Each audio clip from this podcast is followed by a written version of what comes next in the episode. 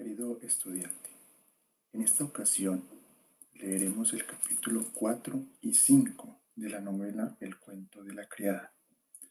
En cada capítulo leerán de su libro y estarán escuchando mi voz, puesto que haré algunas pausas y en dichas pausas tendrán que realizar la siguiente actividad. Con su celular en mano, su computador o su tablet, cuando yo haga la pausa y les pregunte o les indique qué hacer, deberán tomar una fotografía del objeto que yo mencione. Y además, dichas fotografías, porque serán varias, las ubicarán en un documento para entregar al final de la clase. En este caso, vamos a tratar de recordar algunas cuestiones que Ofred eh, posee a lo largo de estos dos capítulos. Entonces, cuando yo haga la pausa y les indique que deban ir a tomar la fotografía, lo podrán hacer. Si desean tomar apuntes y realizar el ejercicio al final, también lo pueden hacer. Al final podrán entregar el documento con esas fotografías y algunas respuestas a algunas preguntas que haré a lo largo de la lectura. Entonces, empiezo. Capítulo 4. El cuento de la criada. Camino por el sendero de grava que divide el césped como si fuera una raya en el pelo. Anoche llovió, la hierba está mojada y el aire es húmedo.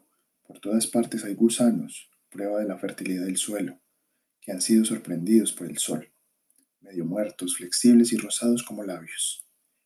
Abro la cancela blanca de la verja y cruzo el césped de la parte delantera hacia la puerta principal. Uno de los guardianes asignados a nuestra casa está lavando el coche en el sendero de entrada. Eso significa que el comandante se encuentra en la casa, en sus habitaciones al otro lado del comedor, donde según parece pasa la mayor parte del tiempo. Es un coche muy caro, un Wine, mejor que un Chariot y mucho mejor que el pesado y práctico Behemoth. Es negro, por supuesto, el color de prestigio y el de los coches fúnebres, y largo y elegante. El conductor lo frota a conciencia con una gamuza. Al menos una cosa no ha cambiado. El modo en que los hombres miman los coches buenos. Estudiantes, en estos momentos piensen en el coche de su casa. Tómenle una fotografía, así sea alguna parte del coche Después de la fotografía, respondan a la pregunta. ¿El coche de ustedes tiene prestigio? ¿Por qué? Continúo. Tiene puesto el uniforme de los guardianes, pero lleva la gorra graciosamente ladeada y la camisa arremangada hasta los codos, dejando en descubierto sus antebrazos, bronceados y sombreados por el vello oscuro. Un cigarrillo cuelga en la comisura de sus labios, lo cual demuestra que él también tiene algo con lo que comerciar en el mercado negro. Yo sé cómo se llama este hombre, Nick. Lo sé porque oí que Rita y Cora hablaban de él y una vez oí que el comandante le decía, Nick, no necesitaré el coche. Vive aquí, en la casa, encima del garaje. Pertenece a una clase social baja. No le han asignado una mujer, ni siquiera una no reúne las condiciones, algún defecto o falta de contactos. Sin embargo, se comporta como si no lo supiera o no le importara. Es muy despreocupado y no lo bastante servil. Quizás sea por estupidez, pero no lo creo. Solían decir que olía a chamusquina o a gato encerrado, como si la inadaptación apestara. Contra mi voluntad, me imagino cómo debe de oler, no a chamusquina, sino a piel bronceada, húmeda bajo el sol e impregnada de humo de cigarrillo. Suspiro solo de pensarlo. Estudiantes, busquen un objeto que represente la clase social baja. ¿Tienen ustedes algo en sus casas que pueda representar a la clase social baja? ¿Por qué? ¿Por qué representa eso la clase social baja? Una fotografía y ubíquenla en el documento. Me mira y advierte que estoy observándolo. Tiene cara de francés. delgada, angulosa y arrugas alrededor de la boca, de tanto sonreír. Da una última calada al cigarrillo, lo deja caer al suelo y lo pisa. Se pone a silbar y me guiña un ojo. Bajo la cabeza, me vuelvo de tal manera que la toca blanca oculte mi cara y echo a andar. Él ha corrido el riesgo, pero ¿para qué? ¿Y si yo lo delatara? Quizá solo pretendía mostrarse amistoso.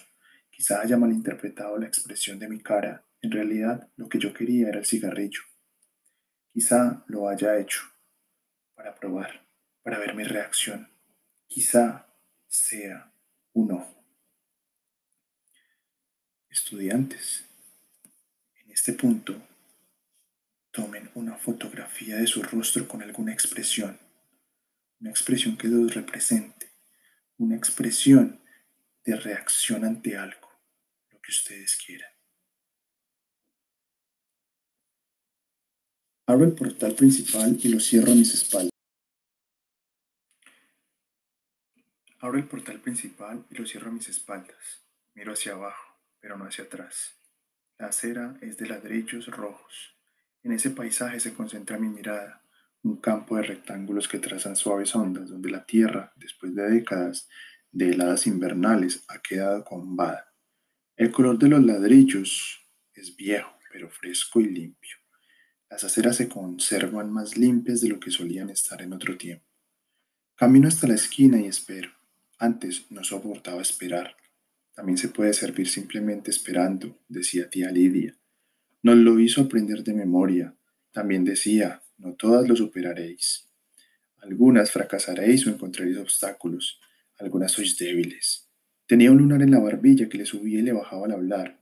Decía, imaginad que sois semillas y de inmediato adoptaba un tono salamero y conspirador, como las profesoras de ballet cuando decían a los niños, ahora levantemos los brazos, imaginemos que somos árboles.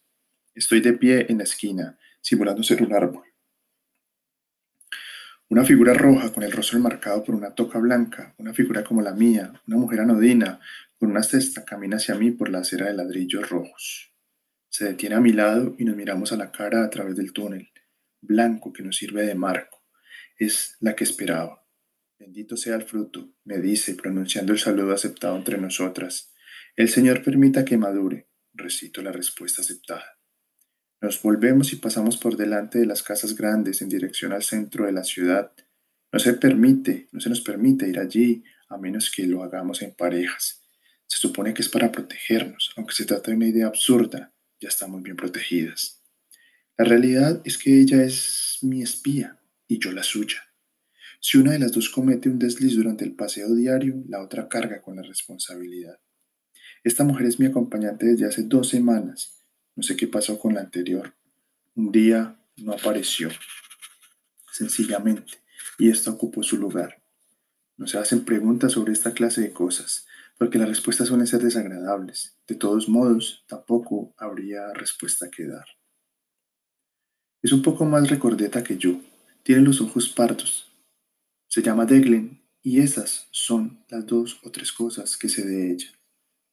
Camina de forma recatada, con la cabeza baja, las manos cubiertas con guantes rojos, cruzadas delante y pasitos cortos, como los que daría un cerdo adiestrado para andar sobre las patas traseras.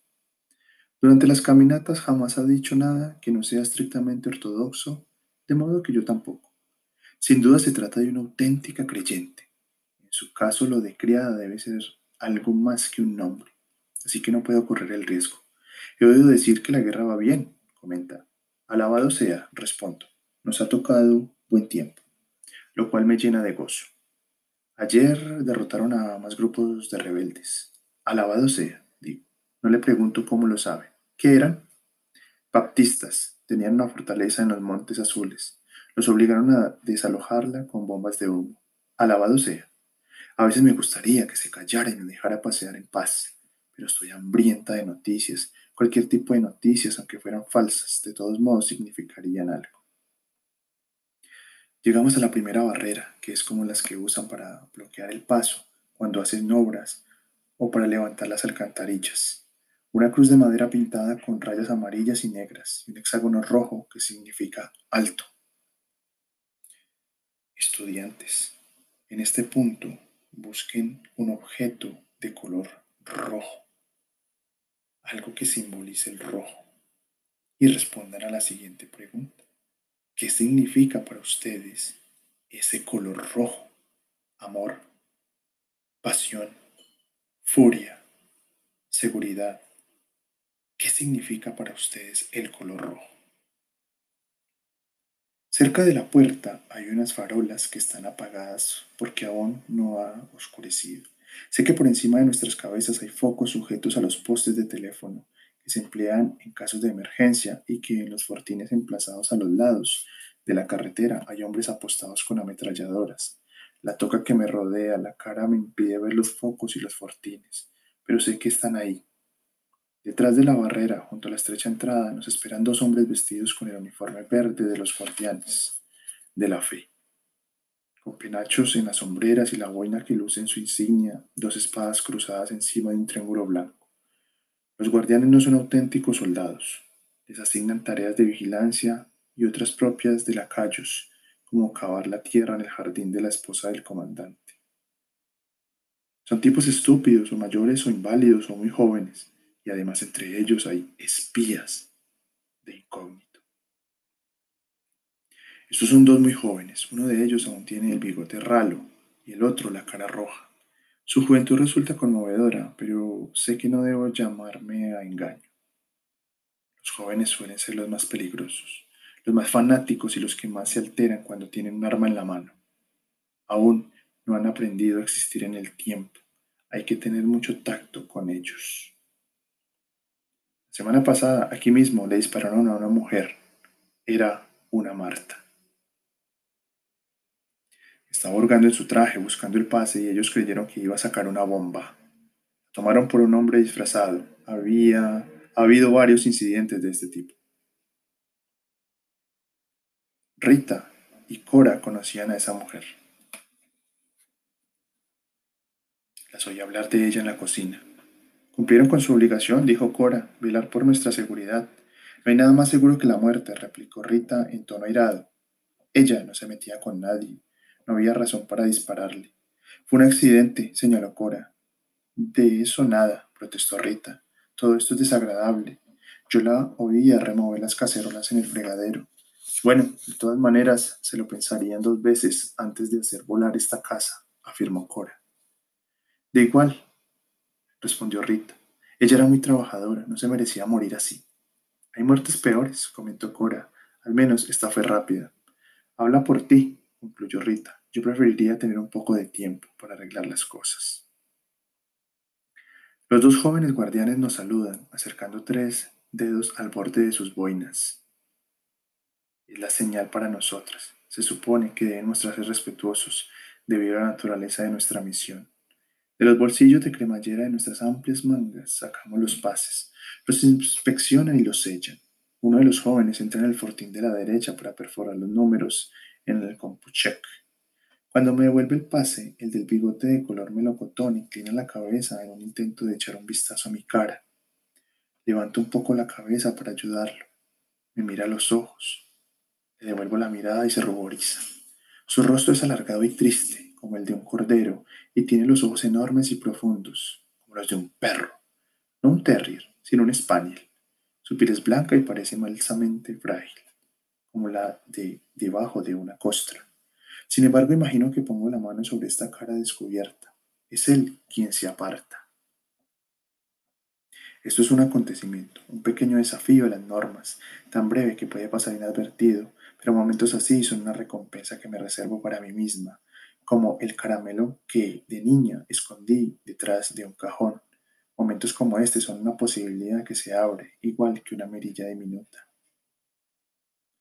Y si viniera por la noche, cuando está solo, aunque jamás le permitirían estar tan solo, y le dejara ir más allá de mi toca, y si me despojara de mi velo rojo y me exhibiera ante él, ante ellos, a la incierta luz de las farolas, esto es lo que ellos deben de pensar a veces mientras se pasan las horas muertas detrás de esta barrera que nadie transpone excepto los comandantes de la fe en sus largos y ronroneantes coches negros o sus azules esposas y sus hijas con sus blancos velos en su devoto viaje a salvación o plegarias o sus regordetas y verdes martas o algún nacimóvil de vez en cuando, o sus rojas criadas a pie.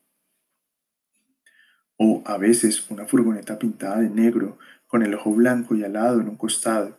Las ventanillas de las furgonetas son de color oscuro y los hombres van en el asiento delantero. Llevan gafas oscuras, una oscuridad sobre otra. Por cierto, las furgonetas son más silenciosas que los coches. Cuando pasan, apartamos la mirada. Si del interior sale algún sonido, intentamos no oírlo. Ojos que no ven, corazón que no siente. Cuando las furgonetas llegan a un puesto de control, las dejan pasar sin detenerse. Los guardianes no quieren correr el riesgo de registrar el interior y poner en entredicho su autoridad, al margen de lo que piensen si es que piensan, porque su expresión es imposible saber. Lo más probable es que no piensen en nada promiscuo. Si piensan en un beso, de inmediato deben de pensar en los focos que se encienden en los disparos de fusil.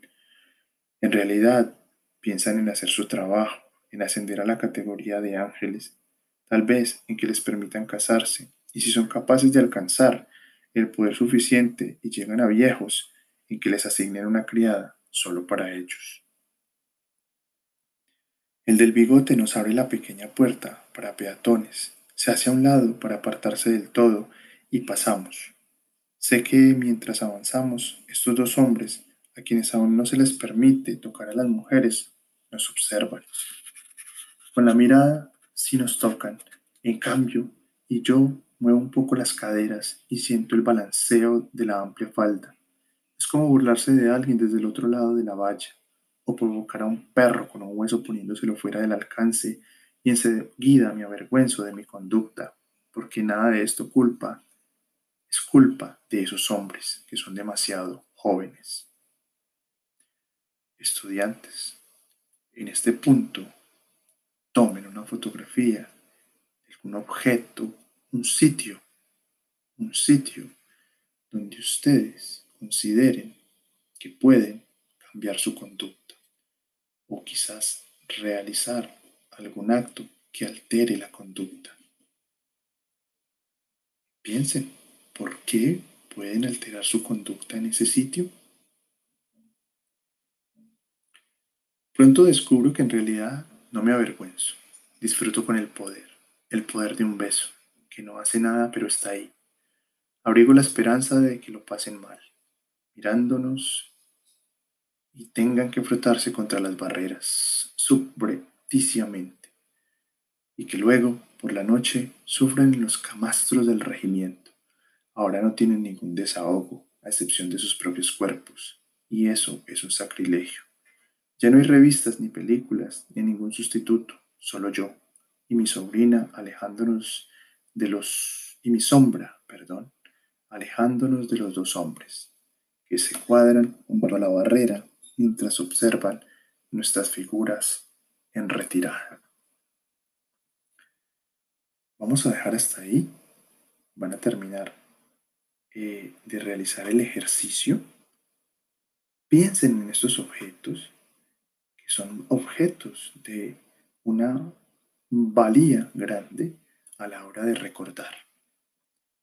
Sitios, colores, ambientes la novela nos muestra eso, nos muestra que más adelante lo que nos quedan son los recuerdos de situaciones, de objetos, de comidas. Eso es lo que nos queda. Y eso es lo que tiene Ofred en sus recuerdos, además de las situaciones que vive cada día. Entonces, organicen el documento. Ubiquen unas buenas fotos. Debajo de cada foto o junto a cada foto, respondan a las respectivas preguntas. Y al final de ese documento, respondan a la siguiente pregunta. ¿Qué importancia tiene el cuerpo, la figura, el andar de las mujeres en este capítulo?